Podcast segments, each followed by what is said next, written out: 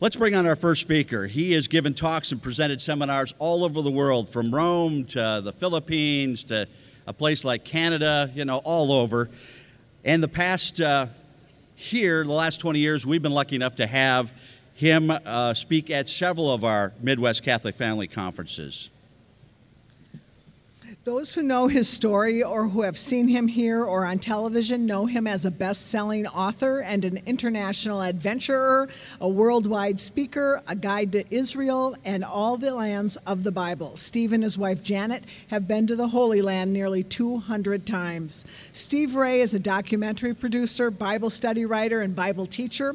He's been a frequent guest on radio and TV, appearing on EWTN, Ave Maria Radio, Relevant Radio, Catholic Answers Live Live, Fox News, and many other outlets. Please welcome back to our conference and to kick off the 20th year, Mr. Steve Ray. Thank you. You're welcome. Thank you. Thank you.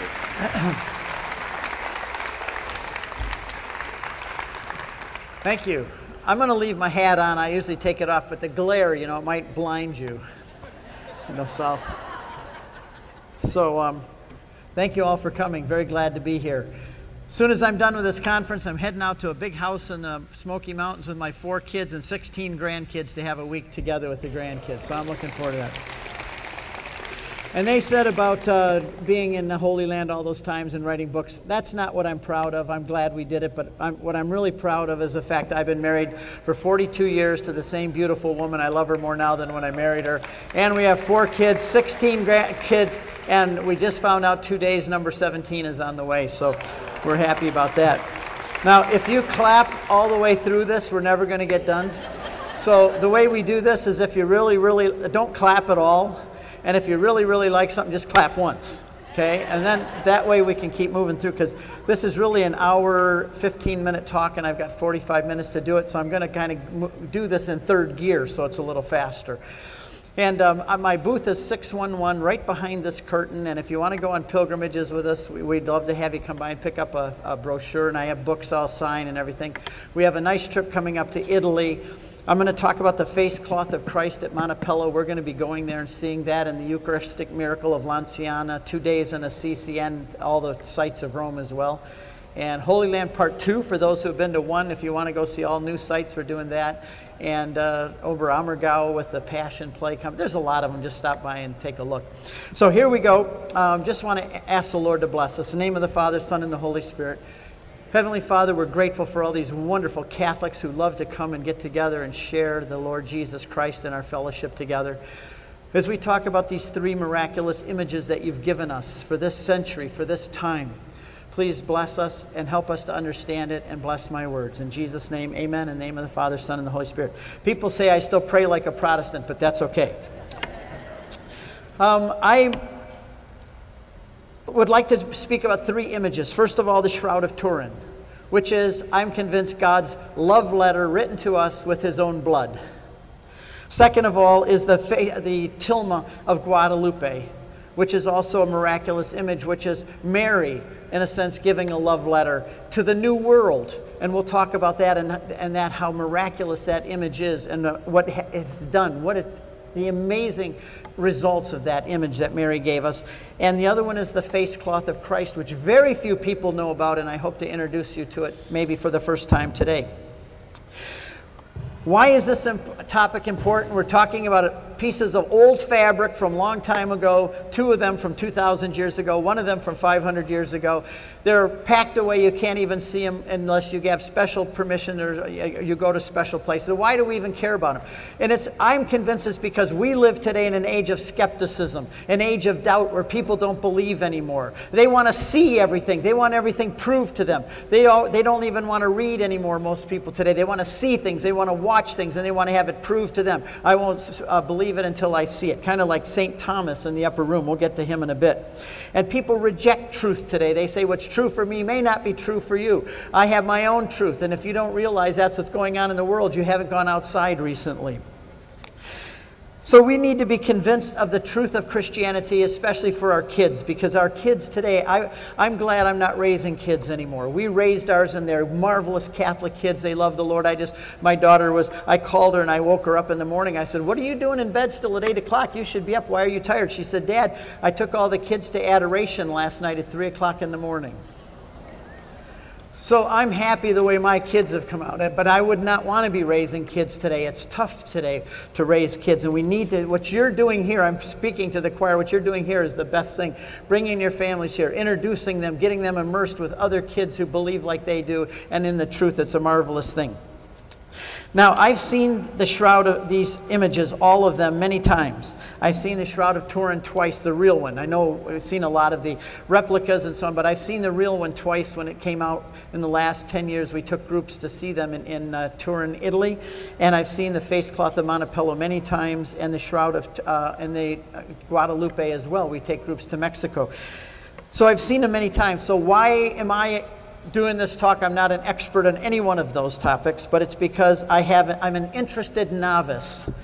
And I want to, my goal is to introduce them to you. And even if I don't give an exhaustive talk about them, I'm hoping that you'll go home and say, wow, I'm going to look into this more. I'm going to study this more. And I'll have uh, resources up on my website where you can find more books about them. I don't have time for visuals up here because I only have 45 minutes and a long way to go. And I hope that you will be excited about this and have your own desire to research it. What is faith? We need to have faith in God, but I think sometimes that word faith, by the world that we live in, it works against us because people look at faith as being something, believing it's not true. It's a fairy tale. Once upon a time, in a land far away, there was a man named Jesus and his mother Mary.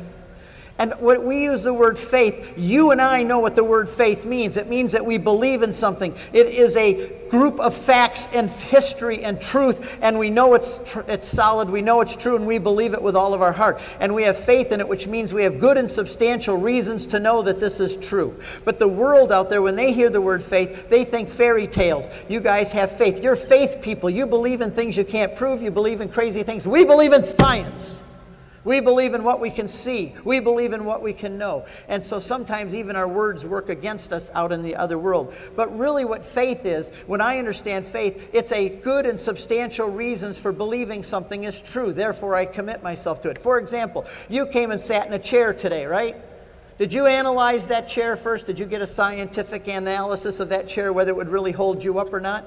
Did you really turn it upside down and check it out? Or by faith, did you sit in that chair expecting it to hold you up? Why? Because you have good and sufficient reason to believe that a chair with four legs and a seat and a back will hold you up because you've sat in them many, many times before and everybody else is sitting there. They're not on the floor. So that chair must ha- have the substantial uh, ability to hold you up. That, in my estimation, is what faith is. Yes, God gives us the faith to believe in Him and to understand Him, a supernatural gift of faith. But basically, faith is knowing something is true and acting upon it, just like you sat in a chair this morning without even checking it out because you had faith in that chair based on good and sufficient reasons, not just faith alone. We as Catholics do not believe in faith alone. We have proofs of our truth of what we know. We know Christianity is true. Why am I a Christian today? Why am I a Catholic? Number one reason because I'm a skeptic at heart. You'd say, well, if you're a skeptic, then why are you a Catholic? Because I'm so skeptical, I have to prove everything before I believe it or give my time and energy to it. And I proved Christianity to be true from every different angle, every reason, every way of thinking. I'm convinced fully, and I have good and sufficient reasons to know it's true, and therefore I believe it. And therefore I am a Catholic because I'm a skeptic. Let's start with Paul. He said you need proof he said about the resurrection of Christ For I delivered to you as of first importance, everything else is second. That Christ died for our sins, was buried, rose again on the third day. And, and then you say to Paul, Oh, yeah, why should we believe that, Paul? Because he appeared to Peter and to 12 eyewitnesses. Then Jesus appeared to more than 500 at one time. Most of them are still alive today. If you don't believe me, go ask them. You can't make a statement about Jesus being crucified and raised from the dead and make the statement just by faith if it's not true. If there's 500 people, and that's the equivalent of the number of people in this, in this area right here, and if you had all seen Jesus and saw him living and working and do his miracles, you saw him crucified, and then you saw him, he appeared to you after his resurrection, and you're all still alive, and I can go and say, Did that really happen? Did that really? You can't make a false statement when all the eyewitnesses are still alive to testify try and verify it. Paul says that's the number one. You have to believe. I'm not saying you should believe to be happy. You should believe to be so that you can go to heaven. No, you have to believe because if you don't, you're a fool. It's real. It's history. He did raise from the dead, and there's eyewitnesses to it. And I'm exhorting you to believe, Paul says, because if you don't, you go to hell, and you're stupid if you don't, because it's true, and we have evidence to that fact. Good. One hit clap. Very good. You're either, and if you don't believe, Paul says you're either stupid or you're stubborn. Okay, so, why do I believe? I already told you because I'm a skeptic. There are proofs. And as a Protestant, I believed already, but I didn't have a lot of the proofs that you Catholics have. You have no excuse to not believe and to give your life totally to Christ. Not only do we have the evidence of the resurrection and the whole testimony of Scripture about what Jesus did, but we have incorrupt bodies. Never heard of such a thing when I was a Protestant. Incorrupt bodies. Everybody's body rots and dies. No, not so. There's some miracle ones that don't. And Eucharistic miracles. By the way, in, in um, December of this year, we're going to Italy. We're going to go to the miracle of Lanciano and see the blood still in clots and the piece of bread that, turned, that uh, was after, after the priest uh, prayed for it and it became the body and blood of Christ. It really became a heart muscle and started dripping blood. And it's right there. You can get this close to it. Marian apparitions we have. I didn't know about Marian apparitions when I was a Protestant. They really kept us insulated, you know. They really protected us from all of this stuff when we were Protestant. A dancing sun. I wish I had time. I've seen the sun dancing in the Philippines at a Marian shrine on May 13th. I didn't believe it, but I said to my wife, Do you see what I see? She said, Yes. I said, I'm not going to tell you what I see until you tell me first. And then she told me what she saw, and I said, That's exactly what I'm seeing, and all the other people saw it too. Dancing sun. Who would have dreamed to see a dancing sun? I've seen it. Stigmatas, physical healing, scripture, fulfilled prophecies, everything. We have all of this evidence. There's no excuse for us not to believe. But I want to talk about three of them with the short time I have the tilma of Guadalupe, shroud of Turin, and Jesus' face cloth. So jump right in. I want to do, first of all, the Tilma of Guadalupe. We just came back from that less than a year ago, and it, it never ceases to amaze me, not only the shroud, but what the shroud did in the New World. It's a love letter from Mary. Mary wrote a love letter to the Aztec people in Mexico. She was speaking to an illiterate people, but she spoke in a language and wrote them a letter that every single one of them could understand. They may have been illiterate in speaking and writing, but when they saw that image, they saw that that was a Mexican woman. She was pregnant. She was a queen. All the stars, everything on her cape, all related to them. They could read that image like a book. I look at it, I can't do that because I wasn't in their Aztec culture. I'm learning more about it. But they were able to read that letter that Mary gave them, and it's still there. We'll get into why it's miraculous that it's still there. Mary, why did she come when she came? Because Europe was losing 8 million or so Catholics to the Protestant Reformation, which I don't call Reformation. It was a revolt, it was a deformation, it was a destruction, is what it was. It brought chaos to all of Europe and Christianity, which has not ceased to this day. The Aztecs had human sacrifice. Think of Mary. She's the mother of the unborn. She's the mother of life. When you go look in here, all the, the booths about pro life, and there's always Mary there. Five, 50 50,000 human beings a year were sacrificed by the Aztecs. 50,000 human beings a year sacrificed by the Aztecs. You got to let that number sink in. And they estimate that one out of every five babies was used for a sacrifice. When they dedicated the temple in Mexico City, where the cathedral is today, and you can still go, and when I go there, I give my talk on abortion in front of that Aztec temple because they killed so many people in front of that temple when they dedicated it. It's unbelievable. I think I said that was 40,800 people were killed just at that one event in eight days to dedicate that temple. Their God loved blood and hearts. His name, I'm going to slaughter this Aztec name, but I'm going to try. Huitzilopochtli. That's his name, the god of the Aztecs, and it means the, the lover of hearts and the drinker of blood. He got his nourishment from human blood. He was the God of the sun, and if the sun was going to keep burning, the people had to keep feeding the sun god. They had to keep him full of energy, and the way you did it was to give him blood. And they take these people up on these huge pyramids, which we climb up when we're there, and they cut, they kill them, rip their chest open, pull their hearts out. They would hold the heart up, and they would drink the blood, and then the people would eat the bodies. It was cannibalistic as well. And Mary comes to this people. Anyway, Cortez came in 1519, his first converts in Tlaxcala, and there's still his first baptismal font there that he brought from Spain 500 years ago, where we renew our baptismal fonts. The first baptismal font ever in the New World. First converts to Christianity ever in the New World in Tlaxcala in that baptismal font. It's quite amazing to stand there and to be renew our baptismal vows there. December of 1531, Mexican peasant Juan Diego saw the Virgin Mary as he walked past Tepeyac Hill. He was going to catechism class. He had to walk, how far do you think? Five miles to go to catechism class. How many people today are so dedicated to learning the faith they're willing to walk five miles one way and five miles back? This is why Mary, I think, comes to the kind of people she comes to. You don't very seldom see her apparitions coming to adults or doctors of the law or philosophers. She comes to little kids. Why? Because the angel came to her when she was only 15. She's comfortable with little kids. That's how old she was when she had her message from the angel. She goes to the young children because they have the heart that is easy. It's not already hard and ossified and stubborn. The kids are still simple and easy. That's when you got to get to the kids when they're young. If you put an iPad and an iPhone in your hands, you're already losing them. Get rid of that garbage. Get rid of the television. We've never had a television with our kids, and none of our grandkids have televisions, and none of them have iPads or iPhones. Guess what they do? They talk about Jesus, they read books to each other, and they play games. Remember when kids did that? Anyway, that's what. Mary comes to the little kids because they're responsive. And to Juan Diego, he's like a little boy in his heart. He's a simple peasant man, illiterate.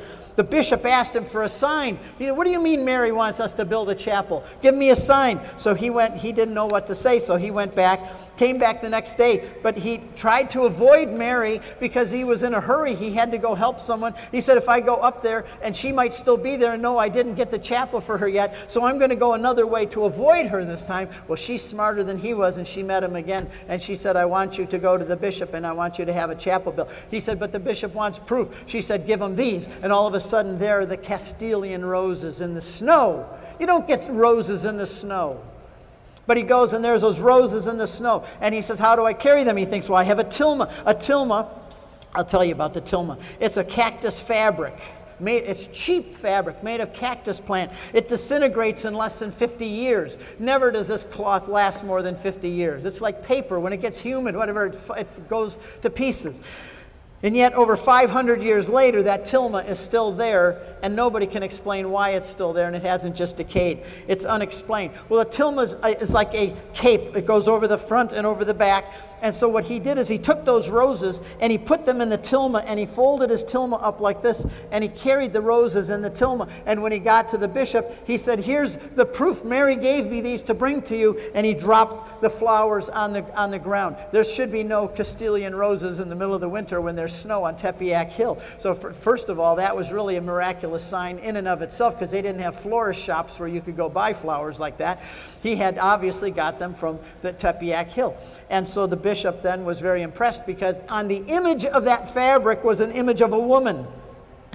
And an image is so incredible that science has not figured out how it was put on that cloth, nor can it be reproduced.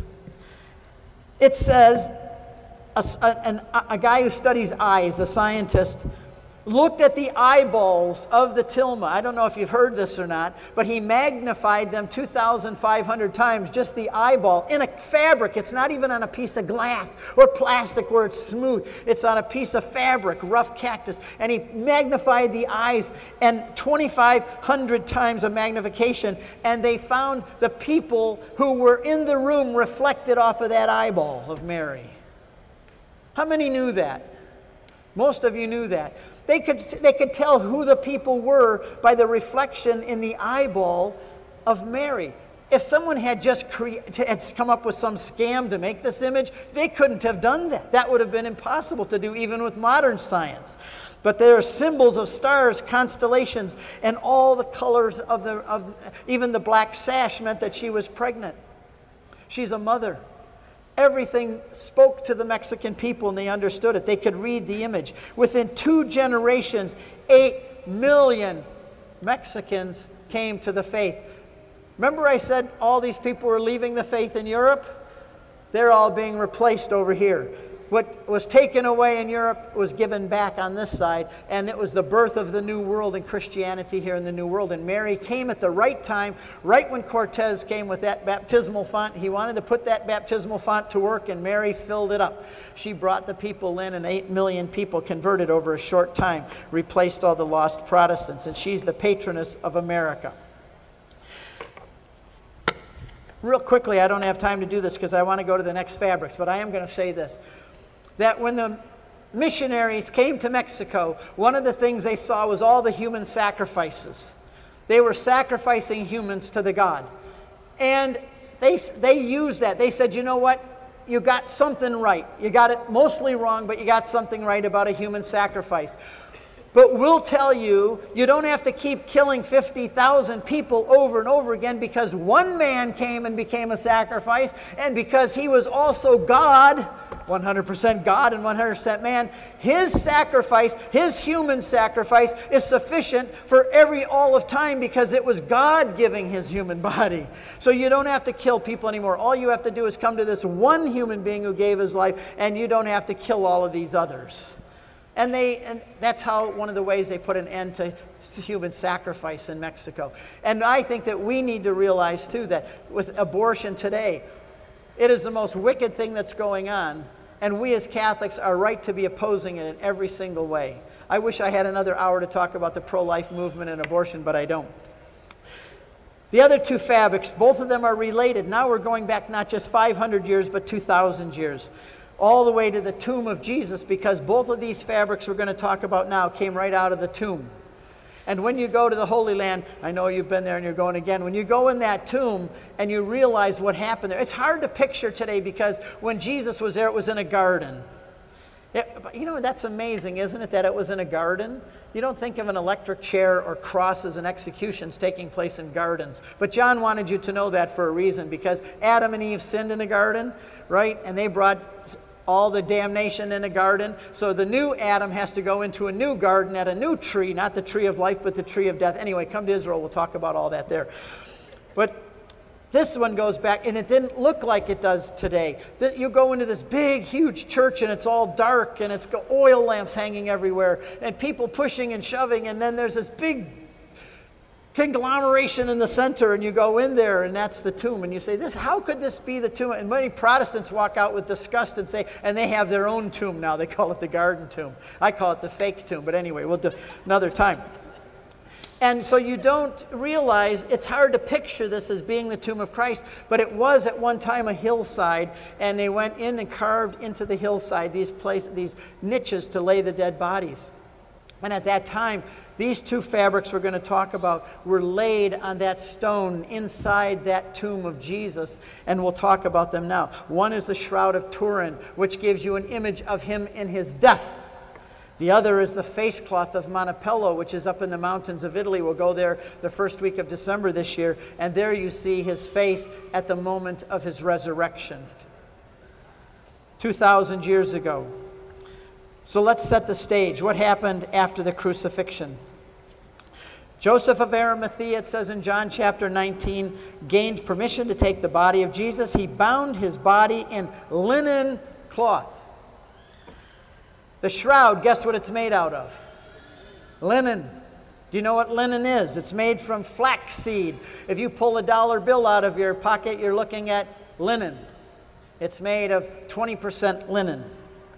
He was a rich man because not only did he have this expensive linen cloth, which wasn't cheap, this was a very expensive piece of fabric. Criminals and crooks and thieves were usually just dumped in the ground and buried like this, not with a robe, a special herringbone weave. Very, very expensive piece of cloth. So he wrapped them in linen 100 pounds of aloes and perfumes. 100 pounds. I always say that Joseph of Arimathea was a very strong man, carried 100 pounds of herbs and spices and all these things to wrap Jesus in. He was a rich man and had access to those kind of cloth and that kind of wrappings to prepare Jesus for burial. Then after the resurrection, we read in John 20, we come back into the tomb again. Jesus and John ran to the tomb. Peter, I'm sorry, Peter and John ran to the tomb. Peter went into the tomb first. He saw the linen cloth and the face cloth wrapped up, setting folded in a place by itself. Then John went in and he saw and he believed. Now, the next verse after that said that they still did not understand. But why did John believe? I'll tell you when we get to the end. Why did John believe when he saw those things? More than just the fact that he believed that Jesus rose from the dead. Those cloths told him something. John was able to read those cloths as well. The shroud. Without doubt, the shroud is the most analyzed thing of antiquity ever. Nothing has been studied as much as the shroud. It's an image I've been up close to twice, and I had tears in my eyes both times. When it came out, we stood in line in Turin, which in Italy they call it Torino. We don't call it, they, we call it the Shroud of Turin. To them, it's the Shroud of Torino. Stood in line, and you went, it was very organized, but you had to keep walking. You couldn't stop for long. They'd only give you a few seconds, and then they'd keep you moving, and you'd walk away. And the Shroud was maybe from here to that second screen from me. But after you're done, you can go back and sit in the church. You can go sit in the front row, and the Shroud's that close. And you could stay there all day in the front of it and pray if you wanted to.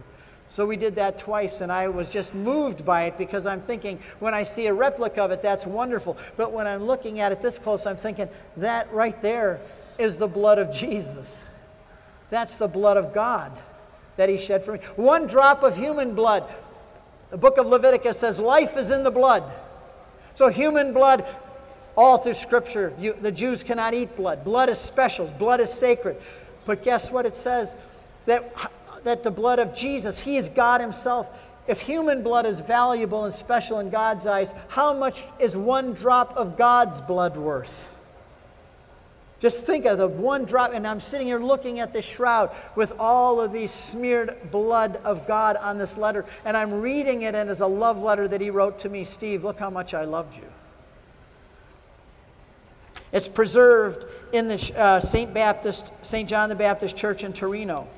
The linen cloth is mentioned in all four Gospels. That doesn't often happen where things are in all four Gospels. The linen is, uh, let's see, the head is in the center. So it's like a big cloth. You put the body down, and then you fold it over the head so it flops like this. So on the bottom, you have his back, and on this side, you have his front. So you've got the full back image of Christ and the full front. The, and when we go to Israel and Jerusalem, there's this Holy Shroud exhibit, and they have a hologram of this. Did you guys see the hologram? And it switches. You could see the front side of Jesus like he's standing in front of you with all of his wounds. And then you can also see the back side because it turned the shroud into holograms. My time is really going fast. I have to keep moving here. Going too slow. Anyway, the travels of the shroud. I want to just do that because we know where it's been. Not every year, I mean, they don't have a diary where some monk kept track of it every year, but it's presumed travel when you go back and do the research of it. In Jerusalem in 33 AD, it went to Edessa, Turkey, to a king there. It was given to the king, and it was there until 544, and it ended up in Lirey, France in 1354. I'm skipping a few here. And in Chambéry, France. And in Chambéry, it was put in a silver box, and there was a fire and they were afraid it was going to damage it, so they came and threw water on the, on the box, and it damaged. Not only the silver melted and damaged part of the shroud, you see those burn marks on it when it's stretched out, but it also has water marks on it for the water that was splashed to put the fire out and protect it back then. And then these good sisters thinking they were doing a good thing, and probably they were, they repaired the burned parts, the damaged parts on the edges, and they repaired those with fabric from that time, from um, 1435. And guess what? You heard of the, the uh, carbon dating of the shroud, and they said, oh, that proves that it's a medieval forgery. But the piece of cloth they took to de- analyze was a piece that the nuns had sewn on. They did such a good job sewing it on and making it blend in that when the scientists took a piece of cloth and cut it off, it was actually a piece of cloth from the 1435 that they had used to f- repair the fabric. By the way, there are so many more things coming out about the shroud, and I had a list of them, but I'm not going to have time to go through them. You can do research on your own, but there more and more evidence of the shroud being true all the time making the skeptics have egg on their face. Sometimes I'd like to put the egg on their face, but anyway, that's because I'm, a, I'm kind of a wild guy, you know. Um, so for the last 500 years, it's been kept very carefully there. I'm, i already mentioned the shroud, uh, the carbon dating. Well, a couple other things about the sh- uh, carbon dating it dated it to the 1200s and said it was a forgery. But the reasons that the carbon dating is not trusted now is because they only tested one small edge. That was the edge that had the medieval repairs. It also, they analyzed the sides where people had been touching it because they, before they realized the unique nature of this shroud, people used to hold it up for people to see all the time. And they had their greasy fingerprints all over the edges of it when they're holding it up, and that's what they tested. So they got all that oil and fingerprints and things from the Middle Ages as well. It's contaminated by bacteria, by smoke, by reactive carbon from the silver burns and protein carbons, protein fibers, uh, the coating on the fibers. So there's a lot of reasons why a carbon dating has to be done really careful because there's a lot of false reads that you can get with it. It does not prove that it's medieval. It does not prove it at all. Photographic image. This was cameras were not invented until recently. There are two kinds of impressions made on the shroud. The shroud is not just the blood of Jesus, it also has a very interesting image that is impressed or imprinted somehow on that fabric, which is an image of the body. And no one to this day knows how that image got on that body. How did the image of the wounds and the, of his face and all the images of his side and everything. How in the world did that image get on there? Now we understand the blood because the blood, when you push the cloth on it, it's going to soak up the blood. So you can see on the shroud all the blood marks. Guess where you see it? On the side. And you can even see where the blood dripped down off his side. You could see it on the hands. You could see it really a lot on the forehead where the crown of thorns was. You could see. But how did the image get there that's, that's not the blood, the other part of the image? Science discovered and invented uh, cameras in around 1898, and a man named Secondo Pia in Italy took a first picture ever of the shroud. And when he took it, it was a photographic negative. Father Ray, Dr. Ray, he's coming up to make trouble. I'm going to take part of your time too, buddy. They told me, they told me he was dying. So I had to come up here and pick you up a little bit. I'm keeping track of how much time he's taking. They I'm got gonna- a new motto here Ray Guarendi, Steve Ray. All Ray, all day. One doctor and one non doctor. Good to see you, doctor. He's a great guy, good friend. Lots of kids. Gotta love a guy like that. Bold is he? Boy, bold and sassy. The picture taken of the shroud was of a negative, it came out as a negative. And what happened was no one understood negative and positive images before.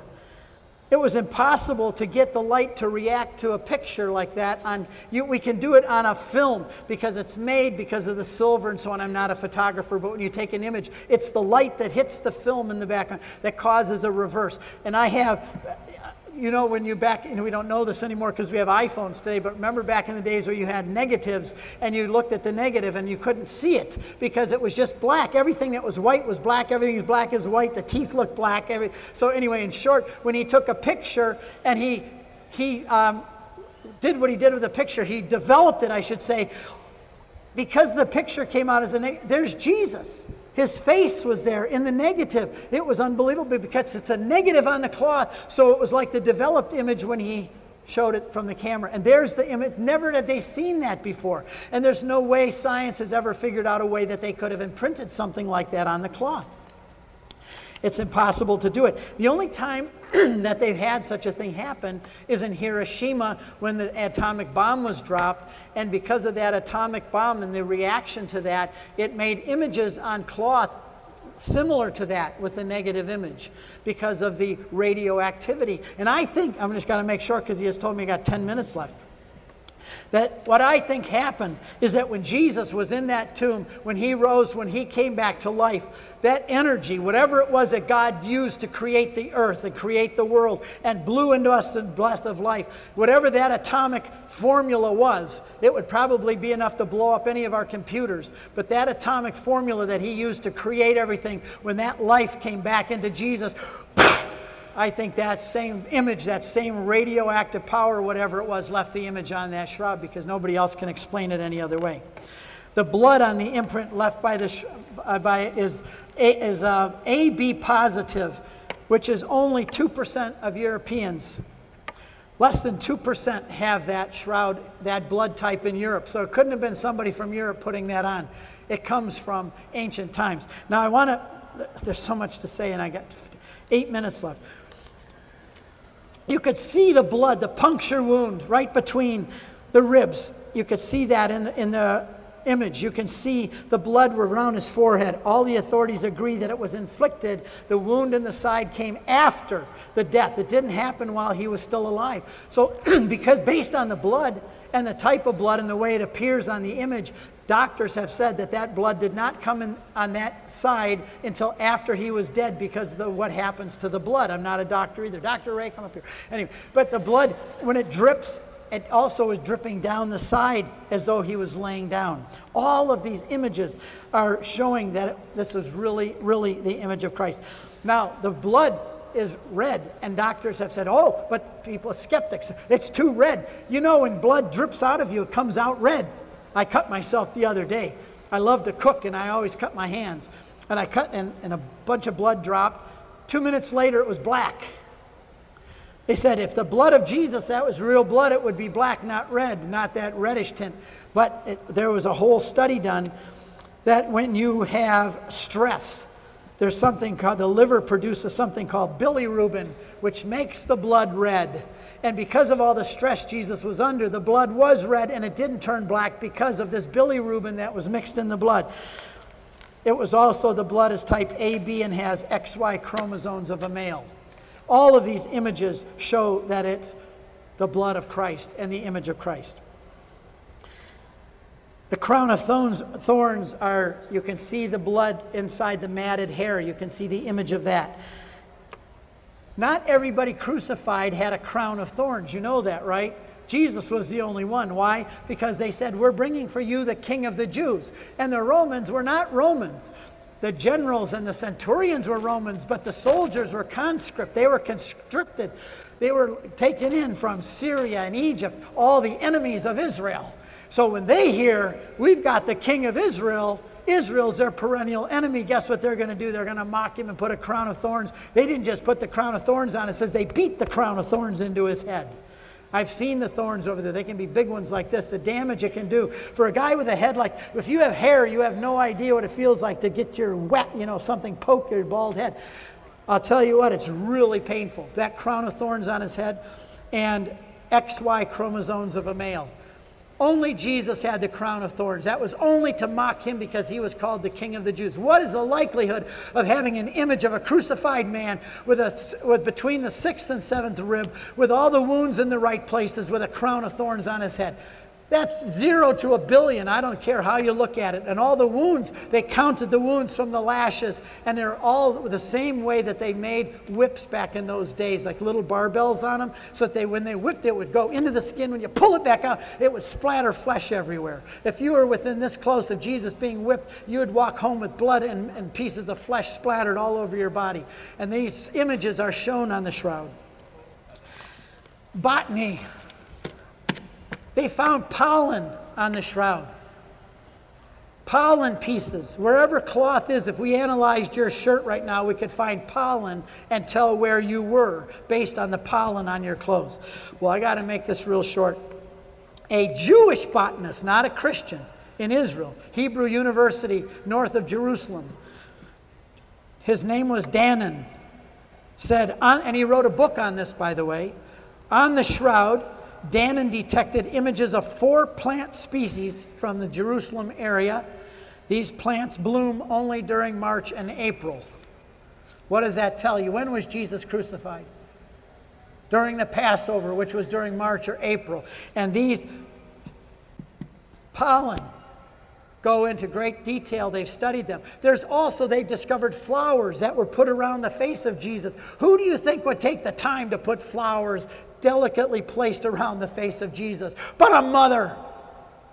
Mary wrapped him in a, in a, swaddling clothes at his birth, and she wrapped him in the shroud too. Don't think she wasn't there. She was at his death. Don't think she wasn't there to wrap his. And they found flowers that come from Jerusalem, little images. This man named Dan, and Jewish, not Christian, found these flowers and identified them all placed nicely around Jesus with the stems all placed perfectly. And they're from Jerusalem and time of April and May when they flower. I moved through that part. Don't have time to talk about the face cloth. He just gave me the five minute mark. But the face cloth of Christ, let me just mention it before I go to the conclusion. The face cloth of Christ is in Manoppello, Italy.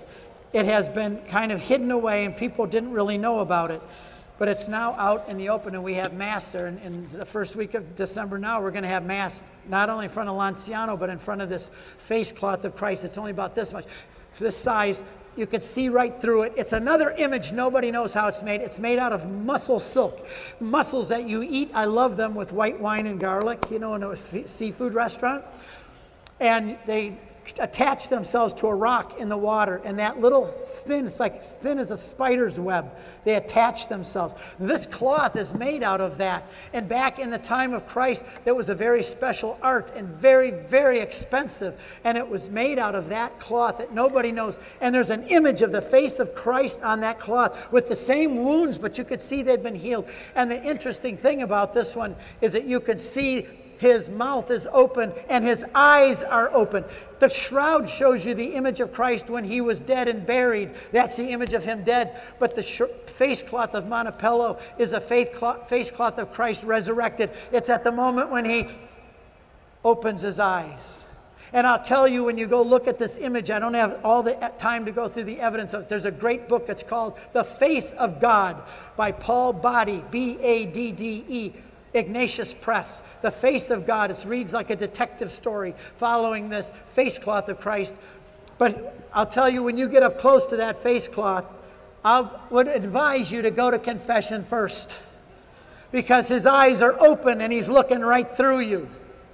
I do not go in there knowing of any sin in my life because it's an eerie, eerie feeling standing there knowing that that is Jesus' face. It was the cloth that was in the tomb that was set aside by the shroud. And there's the image of his face when he first wakes up, his eyes are open. And he doesn't have a look of anger. I'm going to get those Romans. In his eyes is a look of mercy and love. And it's, it's haunting. Every time you look at that face cloth, it looks different. It changes. When the door to the church opens, you can see right through it, and it looks luminescent. But nobody can explain where that image came from or how it got on that fabric. And it is wonderful to look at. Okay, conclusion. I just got the two minute. and he looks like he means business too. I'm not going to mess with this guy. I'm tough, but I'm not messing with this guy. Jesus said, so we've discussed these images. I don't know of any other three images like this that have been given to us in our age because we live in an age of skepticism. And God says, You like to see things, you want to see it, you want to visualize it, you want it proved. Here! You have no excuse. Jesus said to Thomas, Do you doubt? Come and see. Put your finger in my hand and put your hand in my side. Thomas the doubter fell on his knees and said, What? My Lord and my God. He's the doubter. He's the skeptic. He's the atheist of the age. The one who's not going to believe unless you prove it to me. I'm not going to believe anything until you prove it to me. I'm Thomas the doubter. I'm the skeptic, the atheist. And Jesus walks in. Everything changes and said, Thomas, come here. Put your hand in here and put your finger in my side. Thomas the skeptic falls on his knees and says, My Lord and my God. Jesus says the same thing to us in the 21st century with the shroud. Jesus said to you, whether you've seen it in real or in an image or read about it, and if you ignore it, you're either stupid or stubborn. Jesus says to you with this cloth, He brings it to you, His love letter written with His own blood, and He says, Why do you doubt? Come and see. It's me. It's me on this image. Look here, the wounds in my hand and this, my wound in my side. This is my body. This is my blood. All of you are detectives. You've been given the job in this short time of life that you have to discover what the truth is. And you're all here, I'm sure, because you've already discovered it, like Steve Ray the skeptic has. And we've come here because we believe it, but we need to take the message out to others that there is such a thing as real truth. If two plus two is four, it's not five. Christianity, if it's true, other religions and ideas and philosophies are not. They may have an element of truth, they may have a lot of things that are true, but if Christianity is the truth and Jesus is God, then that is the truth and the others are not, and we need to call people to Christ. The Holy Shroud, the image of Christ, the image of Mary, all of these are good and sufficient reasons. You came and sat in your chair because you knew for good and sufficient reasons that it would hold you up. And I suggest that you can believe in Jesus Christ and in his mother Mary, and the whole truth of Christianity is taught by the Catholic Church because it too, we have good and sufficient reasons to believe. You can sit down in it and you can trust it. And I'll see you all in heaven. God bless you.